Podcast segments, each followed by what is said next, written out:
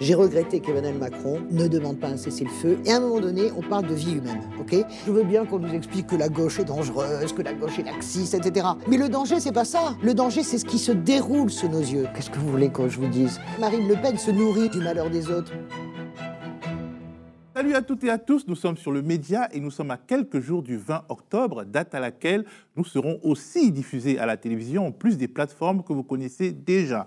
Ce sera notre saison 7 et pour qu'elle soit belle, pour que nos programmes soient à la hauteur de l'enjeu, nous avons besoin de vous qui nous aimez pour les financer sur notre page Kiss Kiss Bank Bank. Vous vous préparez à regarder le troisième épisode de Sans langue de Gois, la chronique politique de Françoise de Gois, une chronique hebdomadaire de décryptage politique qui entend aller plus loin que la seule énumération des faits d'actualité. Dans sa conception, Sans langue de Gois se donnait pour objectif de décortiquer l'actualité française. Mais ce 7 octobre, le monde a basculé, notre France aussi avec, nous allons évoquer à nouveau l'actualité du conflit Israël-Palestine, au sujet duquel Françoise s'exprime sans langue de bois, quitte à créer quelques crispations au sein de notre audience. Mais c'est aussi ça, le pluralisme, la diversité et la confrontation des points de vue nécessaires, surtout quand les camps s'arc-boutent, et c'est inévitable dans ces temps qui tangent sur leur certitude et sur leur colère. Mais il sera également question de l'assassinat cruel de Dominique Bernard, un enseignant à Arras,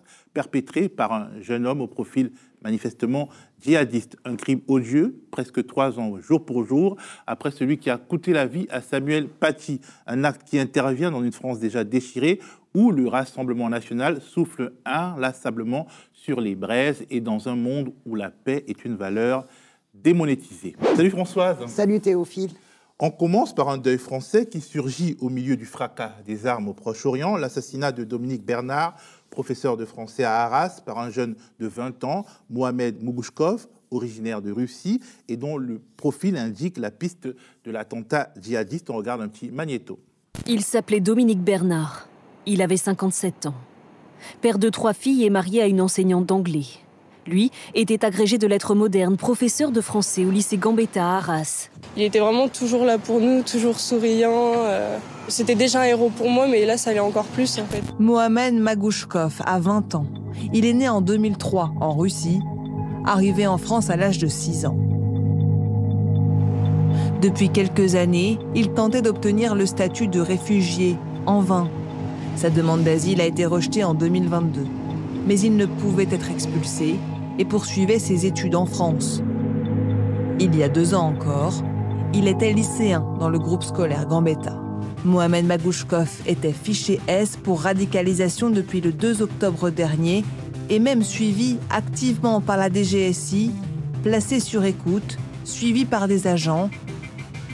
Il a même été contrôlé hier. Forcément, l'émotion saisit la nation trois ans, quasiment jour pour jour, après l'assassinat de Samuel Paty. Oui, c'est un drame, euh, ça nous rend inconsolables. On pensait que Samuel Paty, vous vous souvenez du choc euh, il y a trois ans, nous étions pétrifiés au sens premier du terme. Euh, le sang était glacé et, le sang est à nouveau glacé. Moi, je, pense à ce professeur parce que moi, j'ai envie de l'appeler professeur Courage. Je ne sais pas si vous avez lu, bien sûr, comme vous, comme moi, les, témoignages. On sent bien que cet homme, il a voulu sauver aussi ses élèves jusqu'au bout. On sent qu'il est déjà poignardé à plusieurs reprises. On sent qu'il il négocie avec euh, son meurtrier pour euh, que ses élèves aient du temps, pour que ses élèves puissent partir se cacher. Il leur dit partez, partez, il meurt. Il y a quelque chose qui m'a profondément euh, bouleversé, même encore maintenant, parce que voilà, c'est un temple sacré, l'éducation nationale. J'ai toujours envie de dire l'éducation, encore l'éducation, toujours l'éducation.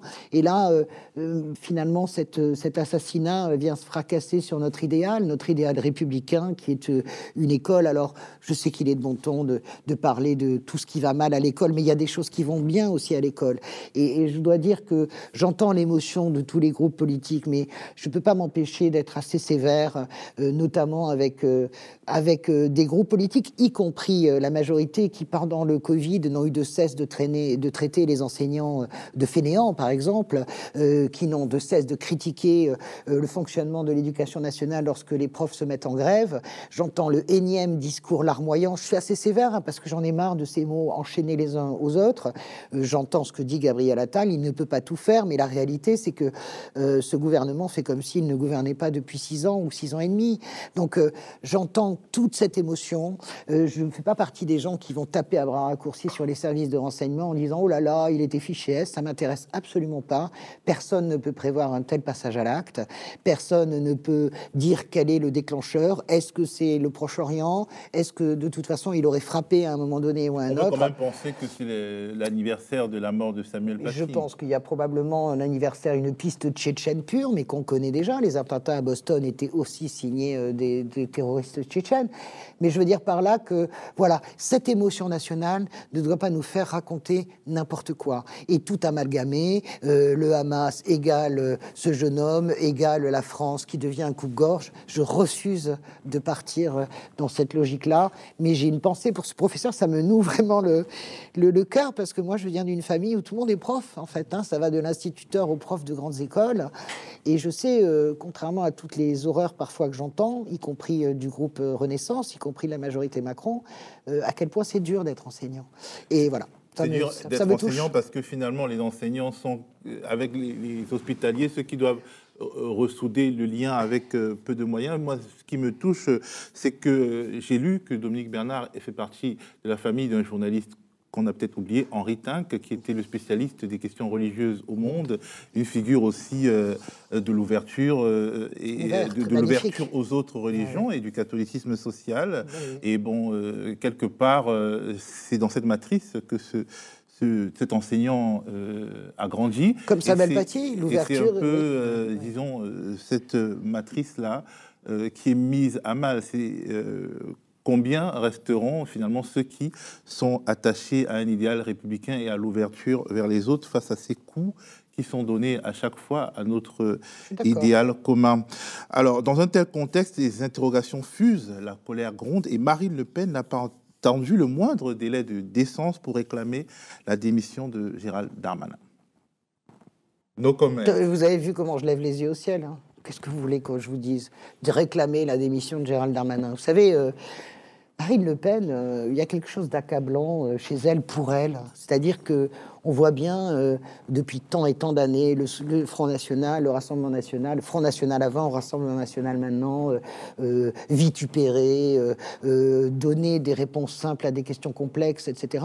Euh, pour le moment, ça marche jamais. C'est pas ça qui l'a fait accéder à l'Élysée. Et je pense que cette fois-ci, malgré tout ce qu'on nous prédit, elle se rapproche, oui, elle se rapproche, mais elle n'y est pas encore. Vous savez, que franchir la dernière marche, c'est compliqué hein, en France. C'est aussi la, la qualité du scrutin majoritaire, c'est que la dernière marche, hein, elle, est, très difficile parce qu'il faut embarquer la majorité de la société française.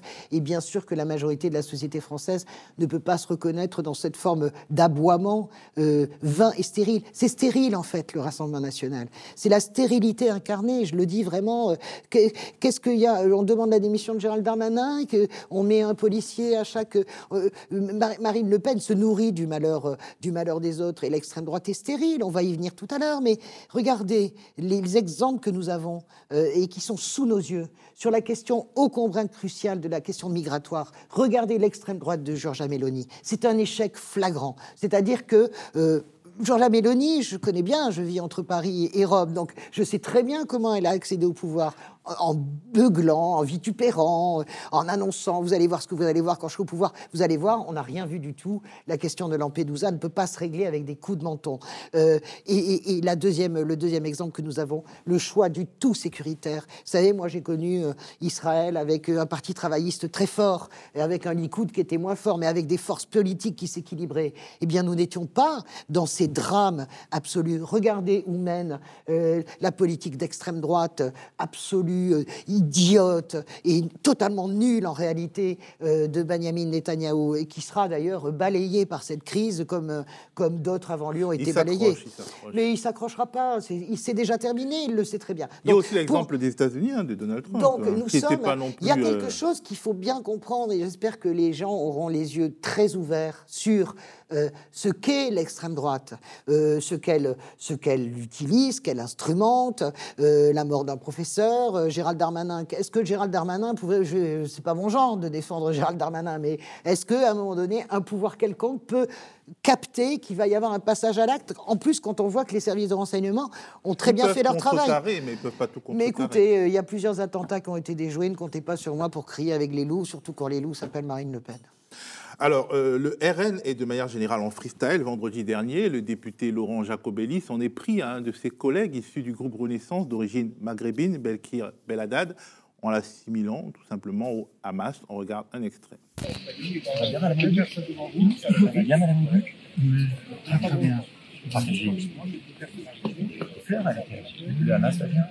Alors, Françoise, tu tenais à commenter cette sortie euh, euh, ahurissante.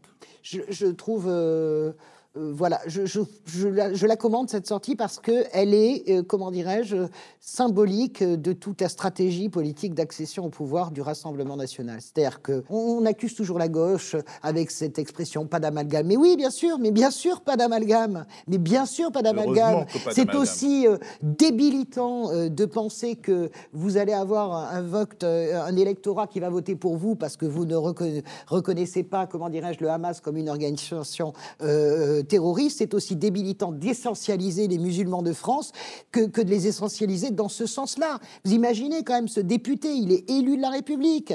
Euh, euh, écoutez ce dialogue délirant avec euh, Laurent Jacobelli. Mais on est où? Comprenez ce que je veux dire? On est où? Et ça, c'est dangereux. Ça, moi, je veux bien qu'on nous explique que la gauche est dangereuse, que la gauche est laxiste, etc.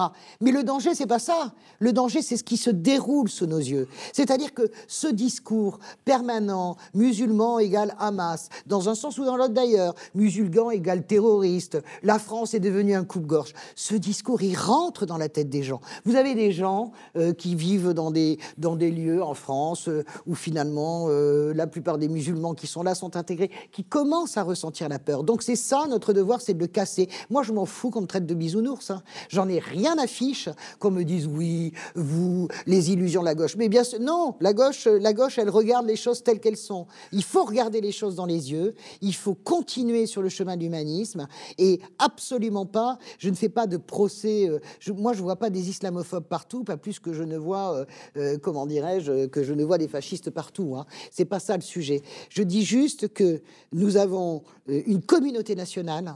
Et nous ne pouvons pas accepter, et on devrait tous se lever pour dire, tous les groupes, tous les bancs de l'Assemblée nationale devraient se lever, la droite, euh, euh, évidemment la gauche le fera, mais les, les centristes, Horizon, le parti d'Emmanuel Macron, nous devrions tous nous lever pour dire, nous ne voulons pas de ça. Notre communauté nationale, elle est unie dans sa diversité. Voilà. Et puis surtout, le, plus important, euh, c'est que euh, quand euh, on appelle la guerre civile, elle vient, et l'extrême droite, c'est un tambour battant qui appelle la guerre civile sur notre pays, qui essaye de jouer la déchirure, et chaque jour qui nous rapproche d'une incommunicabilité en- entre les Français, c'est un jour qui, selon elle, la rapproche du pouvoir. Et Oui, alors- ça, c'est quelque chose qui est important à combattre, euh, juste parce qu'on veut euh, préserver oui. notre mode de vie. Oui, aussi. mais alors, Théophile, moi, je suis d'accord avec ce que vous dites, mais je n'ai pas votre vision un peu apocalyptique. Vous savez, je vois bien toute la... thé- Enfin, apocalyptique, je ne veux pas du tout vous, vous contrecarrer. Je sais que vous n'êtes pas apocalyptique, mais... Mais je mieux, vois vaut, et mieux vaut être Oui, apocalyptique pour éviter le pire. Moi, je suis, moi, je suis, euh, comment dirais-je, je suis euh, d'un naturel extrêmement confiant sur, euh, comment dirais-je, le fond de cette société française. Je pense que cette société française, elle est extrêmement, extraordinairement résiliente. Elle est profondément républicaine et je ne crois pas, moi, euh, que la société française, malgré le désir de certains, euh, vous savez, on a eu Éric Zemmour pendant toute la présidentielle qui nous a expliqué que la France était en train de devenir le Liban. On a maintenant l'ensemble des éditorialistes de droite ou d'extrême dro- d'extrême droite et, et toute la mouvance euh, même de pensée, qu'ils soient élus ou pas, de droite et d'extrême droite, nous expliquer que nous sommes dans le choc de civilisation. Je ne crois pas à cela. Oui, mais les Je- prophéties autoréalisatrices. Je suis d'accord avec vous. C'est vrai. appellent. Vous, euh, vous avez raison que les prophéties, mais je pense que la, la, la France. euh, et d'ailleurs, c'est une erreur aussi, euh, dans un autre sens et pour d'autres raisons, à mon avis, euh, que commettent euh, nos amis de la France insoumise. Je pense que la France n'est plus révolutionnaire. Elle est combative, elle a cette soif absolue d'égalité en permanence qui fait qu'on est capable de mettre des millions de gens dans la rue sur les retraites. Ça, c'est la force de la France. Et il ne faut pas imaginer que les autres pays ne nous l'envient pas. Moi, je vois les Italiens qui nous disent, ah, quand même, les Français, qu'est-ce que vous êtes combatifs. Mais euh, dans un sens ou dans l'autre, la, guerre civile, la France euh, a donné déjà. Euh, le déchirement d'une nation, elle connaît. Et je pense que la France s'est assagie dans le bon sens du terme. Il n'y aura pas plus de révolution pour mettre la tête d'Emmanuel Macron au bout d'une pique symboliquement, et c'est heureux qu'il n'y aura de guerre civile liée à la religion. Moi, je pense vraiment que les Français, vraiment, sont euh, construits Vraiment, l'ensemble de la société française est construite, avec toutes ses diversités d'ailleurs. Hein. Elle est construite, elle est forte et elle résiste à ces coups de boutoir et à ces prophéties autoréalisatrices. Je ne crois pas une minute à la libanisation de la France, pas plus que je ne crois à une révolution française qui finirait dans la terreur. On évoque à présent le conflit israélo-palestinien avec la réplique israélienne suite aux attaques du Hamas datées du 7 octobre qui ont fait plus de 700 morts, majoritairement des civils, dont 19 franco-israéliens. Une contre-offensive qui, avant l'opération terrestre, a déjà fait un nombre très important de morts civiles, dont un grand nombre d'enfants. À Gaza, la catastrophe humanitaire est déjà là, comme l'indiquait à France 24 Jean-François Corti, médecin et vice-président de Médecins du Monde. Euh, on parle d'environ 2000 morts et de 7-8 000 blessés dans un contexte où euh, les hôpitaux ne peuvent pratiquement plus travailler. Il n'y a plus euh, d'électricité, le fioul commence à manquer pour les groupes électrogènes, les stocks de médicaments s'amenuisent, l'accès à l'eau et à la nourriture euh, est rendu très très difficile. Donc ça veut dire que ces blessés, pour la plupart, vont mourir dans les, jours qui viennent. Donc on est dans un contexte catastrophique. On fait de la médecine de guerre, du tri de malades. On prend les malades qui pourront être sauvés avec un geste simple. La situation est catastrophique. Ce qu'il faut dire, c'est que la, demande de déplacement euh, d'un million de personnes en 24 heures est totalement irréaliste parce qu'il n'y a pas les conditions requises pour ça. Pourquoi? Il, continue à y avoir des bombardements au nord et au sud. Donc, euh, euh, certaines personnes tentent de s'engager sur la route, mais doivent faire chemin arrière parce que c'est trop dangereux. Mm. La partie sud est déjà saturé en population. On est sur une bande ultra dense en termes de population. Rien n'est prêt pour pouvoir recevoir euh, des, un million de personnes. Pas de tentes, pas d'eau, pas de nourriture, pas de dispositif de soins. Donc on n'est pas prêt pour ça. Alors Françoise, on ne peut pas dire que la communauté internationale est unanime à condamner la nature de la riposte par un gouvernement qui veut sauver sa peau, celui de Benjamin Netanyahou. Oui, alors euh, ce qui se passe à Gaza, là, euh, alors, personne, la France en particulier n'est pas très audible. C'est ça, personne ne remet en cause, bien sûr, la légitime défense euh, d'Israël après la souffrance et les massacres du 7 octobre. Personne ne remet en cause le droit d'Israël à se défendre. Personne ne remet en cause, et ça, c'était ce magnifique discours de François Mitterrand à la Knesset, premier chef d'État français à s'exprimer devant la Knesset, le premier, le premier qui a dit l'irréductible droit de vie des Israéliens et dans le même temps le droit des Palestiniens à avoir un État. C'est François Mitterrand qui a ouvert cette voie et moi je pense que c'est la bonne voie. Je pense que c'est vraiment la voie de la France. Alors, euh, je mets beaucoup d'espoir sur euh, l'Union européenne qui doit demander d'une seule voix un cessez-le-feu. On aurait pu attendre ça d'Emmanuel Macron lors de son intervention, il ne l'a pas fait. J'ai regretté qu'Emmanuel Macron ne demande pas un cessez-le-feu. J'ai regretté qu'Emmanuel Macron ne demande pas plus fortement, alors que les États-Unis l'ont demandé et l'ONU, des corridors humanitaires, des couloirs humanitaires. On a des images de Gaza qui nous parviennent qui sont insoutenables.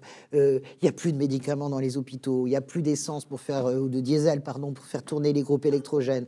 On a des maisons. pour bouger aussi euh, d'une partie de Gaza à l'autre. Alors ça c'est autre chose. Encore pire. J'écoutais le témoignage d'un Gazaoui qui disait c'est 8 heures d'attente pour un taxi. Donc et puis on a les pays, le monde arabe qui ne joue pas le jeu. Euh, je comprends euh, l'Égypte, mais Al-Sisi est très cynique dans la façon qu'il a d'expliquer pourquoi euh, et pourquoi il ferme. Il faut ouvrir Rafah. Alors, Rafah a été ouverte, le poste frontière entre l'Égypte au sud de Gaza et, comment dirais-je, et, Gaza a été ouvert temporairement. J'entends bien que Al-Sisi ne veut pas que dans le convoi, si vous voulez, de, de réfugiés se glissent des gens du Hamas parce qu'il a lui-même ses problèmes dans le Sinaï il y a un certain nombre de foyers islamistes dans le Sinaï. J'entends tout ça. Mais il y a un moment donné, on s'en fout de ça. Je veux dire, il y a un moment donné, on parle de vie humaine, ok? Il y a des enfants, il y a des femmes, il y a des vieillards. On ne peut pas laisser, euh, on ne peut pas laisser le, les Gazaouis piégés, qui sont déjà piégés depuis 17 ans par, euh, euh, euh, un, imbroglio, une, tyrannie, dirais-je, du Hamas, piégés à l'intérieur, piégés à l'extérieur par les bombes israéliennes, c'est pas possible. Donc ça veut dire qu'à un moment donné, euh, nous, euh, les Français, les Européens, on doit dire quelque chose. Mais le problème, Théophile, et on en parlait la semaine dernière, le problème, c'est que tout le monde s'est désengagé de cette question. Vous savez, les accords de tabac ont échoué en 2001, et on s'est dit, bon ben voilà, c'est fini, euh, tout est gelé, on n'arrivera à rien. On a laissé tout à volo. On donne de l'argent, et ça c'est quand même bien, on donne des centaines de millions d'euros par an. Euh, c'est On la a seule... failli arrêter. hein. Il y a Oui, mais enfin, tout l'Union tout européenne monde a- oui, a tout- hésité, Oui, euh, mais tout le monde est revenu quand même. Ça, c'était le fait, en plus de ça, euh, d'un commissaire européen dont on connaît vraiment l'humanisme et l'ouverture de vie. Donc tout ça, c'est c'est réglé, qu'on a failli arrêter. On, la- seuls les faits comptent, on n'a pas arrêté. Mais la réalité, c'est que nous n'avons plus, je ne cesse de le dire, nous avons besoin d'une solution politique. L'Europe s'est totalement désengagée, s'en est lavé les mains. Et je constate que dans ce malheur-là, je vois quand même que les États-Unis, avec euh, la doctrine Biden, qui n'est pas la doctrine euh, Trump, il faut quand même le dire, je vois quand même que les États-Unis se réengagent diplomatiquement. Je ne parle pas des porte-avions qui arrivent. Je vois que la France et l'Europe se réengagent. Il faut que nous nous emparions. Comment on s'en empare Pas qu'avec l'argent? Euh, je ne sais pas qu'est-ce qui va se passer. Vous savez, aussi puissant qu'a l'air d'être un grand feu, il finit toujours par s'éteindre. Il y a un moment donné, je ne sais pas quand, je ne sais pas comment, il faudra parler euh, du retour à la table des négociations. Il y a un moment donné, il faudra que nous, les Occidentaux, les Européens, on aide aussi une classe politique progressiste, parce que pour retourner à la table, il faut des gens qui négocient. Pour moi, on n'a personne. C'est, on va pas négocier avec Netanyahou, dont la nullité euh, du gouvernement et des ministres n'est plus à démontrer, et ils seront de toute façon balayés par la C'est pas commission. sûr parce que quelque part la guerre renforce les battes en Mais guerre. Bien sûr que non. Là, ils seront balayés par la commission parlementaire. Vous pensez que Israël, c'est un grand pays démocratique hein. Je sais bien que ça arrache les cheveux à certains de l'entendre, mais vous pensez que le débat en Israël, il est serein, que tout le monde est le petit doigt sur la couture Mais de pour débattre, il faut sortir la guerre. Or, non, ça peut être une ce que je veux éternelle. dire par là, c'est que la société israélienne, elle fait corps et c'est normal. euh, comme quand les attentats, il y a beaucoup de gens de droite qui pouvaient pas supporter François Hollande, qui ont fait corps autour de François Hollande. Mais la réalité, c'est que la question de Netanyahou, elle est quasiment réglée. La question est comment on aide, évidemment, euh, avant la guerre, euh, vous imaginez des millions de gens dans la rue pour contester. Donc, euh, euh, Netanyahou aura une commission d'enquête qui sera de toute façon terrible. Donc, vous savez, Golda Meir, hein, la mère euh, de la nation israélienne, elle, a quitté le pouvoir, elle a été obligée. Donc, euh, les commissions d'enquête parlementaires en Israël, c'est pas comme chez nous. Vous voyez ce que je veux dire? Ça n'a, on peut passer notre vie à donner des leçons de démocratie, mais euh, Ariel Sharon a été obligé de quitter le pouvoir après la guerre du Liban, après une commission d'enquête parlementaire.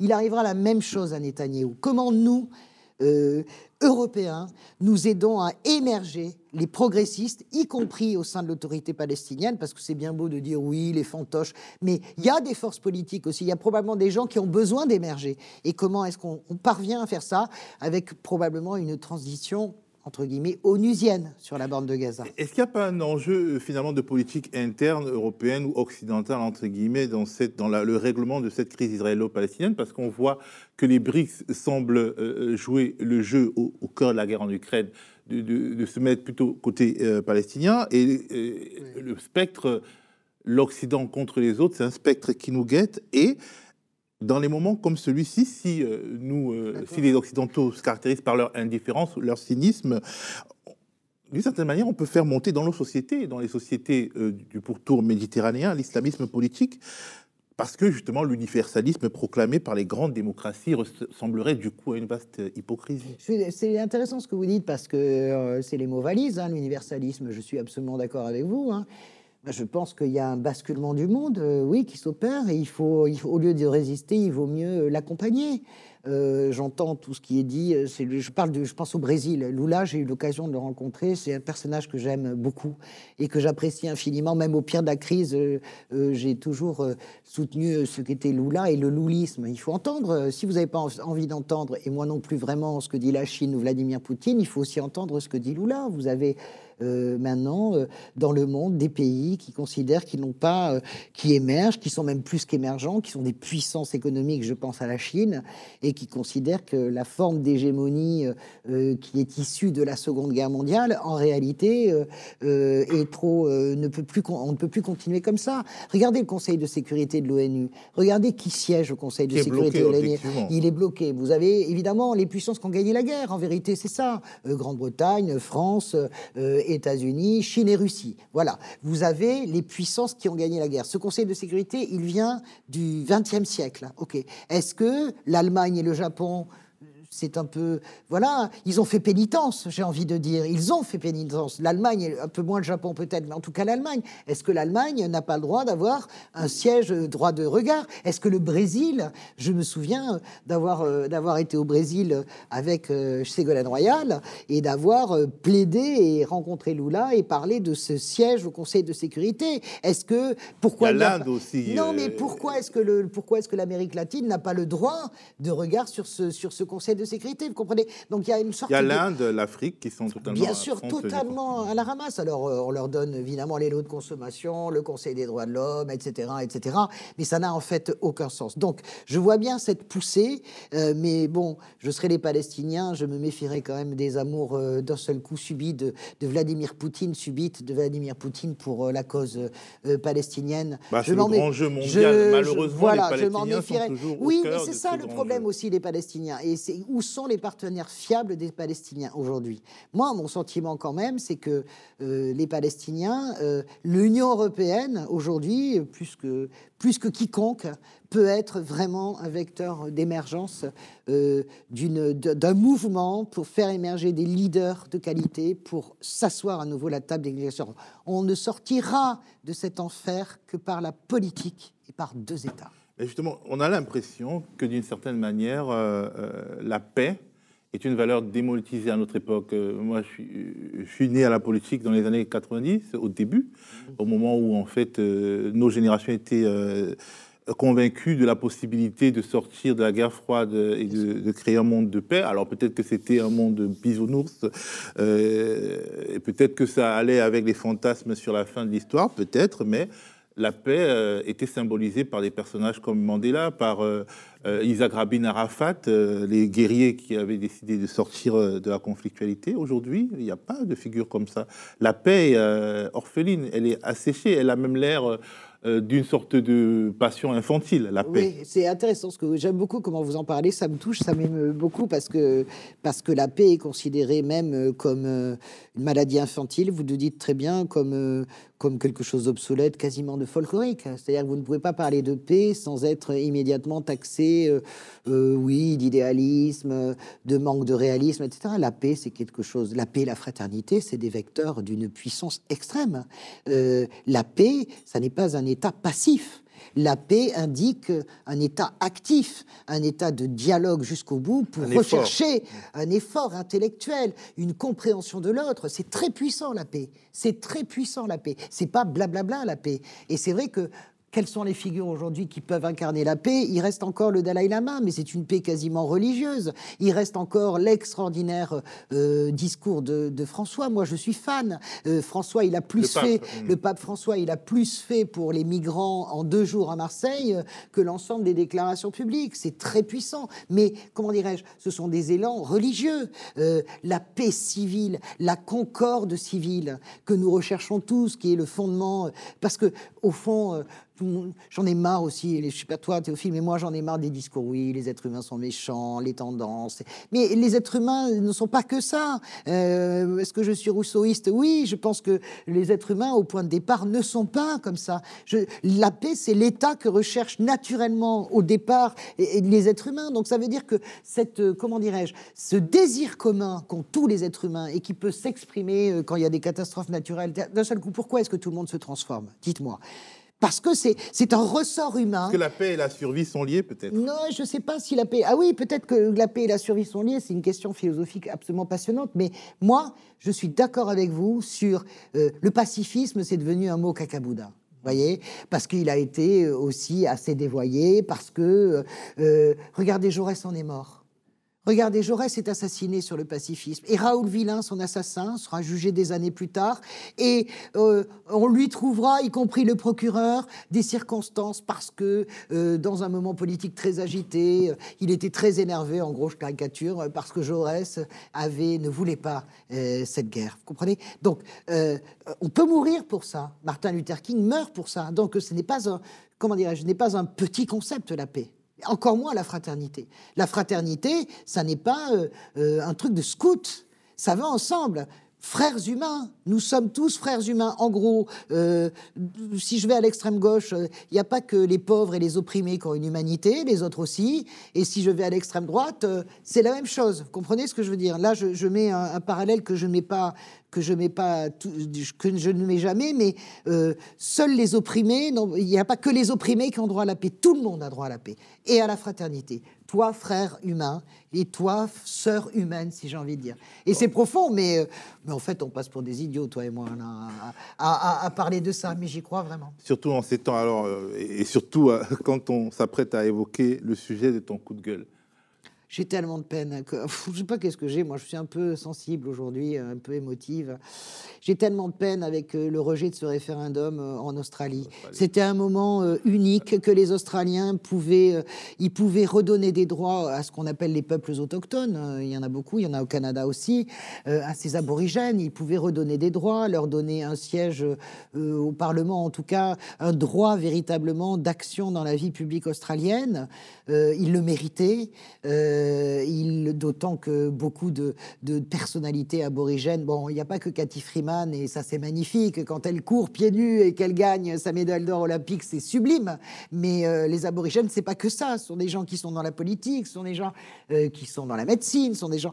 Et, j'ai tellement de, peine que ce référendum ait échoué parce que j'étais sûr qu'il allait gagner, en fait. Et d'ailleurs, tous les sondages montraient que les Australiens étaient prêts à ça, étaient prêts absolument à réparer et en fait, euh, dans la dernière ligne droite, il y a eu tellement euh, euh, une campagne épouvantable des, petits nationalistes du coin. Vous savez, on a tous. On un nationaliste qui est un deuxième occupant, c'est assez, voilà, on est, on assez grotesque parce qu'en réalité, le nationaliste, ça devrait être celui des, partout dans le des aborigènes. C'est eux qui sont. je suis assez d'accord avec vous. Et en fait, la, campagne a été tellement affreuse en réalité. Elle a, elle a réussi à, à tromper les Australiens et je trouve que c'est d'une tristesse infinie mais, il faut que les aborigènes continuent à se battre, comme les Indiens aux États-Unis doivent se battre. Voilà. Et moi, je fais partie des gens, je m'en fous d'être euh, traité de woke, alors je m'en tamponne. Je fais partie des gens qui pensent que nous devons reconnaître absolument les droits à tous ces gens. Quand on reconnaît des droits à des gens, ça n'enlève rien aux autres. Ça n'enlève rien aux autres. Alors euh, oui, bah, je suis woke. Allez, vive le wokisme. Je suis woke et fier de l'être. Voilà. Merci Françoise et merci, à vous, d'avoir regardé le troisième numéro de Sans langue de bois, la chronique politique de Françoise de Bois. Le média, votre média, est en ce moment en pleine campagne. Objectif aider au financement des programmes qui nous permettront non seulement d'être diffusés aussi à la télévision dès ce 20 octobre, mais de ne pas y faire seulement de la figuration. Parmi ces programmes, les prochaines éditions de la chronique que vous venez de regarder ou d'écouter, on l'a dit et on le redit, si vous voulez voir exister une chaîne d'information qui regarde la France et le monde d'une manière radicalement différente de celle qui existe déjà dans le paysage audiovisuel français, et si vous voulez voir exister une chaîne d'infos qui respecte et représente ceux qui, dit-on, ne sont rien, eh ben, soutenez notre campagne de mobilisation de fonds sur KissKiss Bank Bank. Le lien est en description et vous pouvez aussi cliquer sur le petit i ici en haut.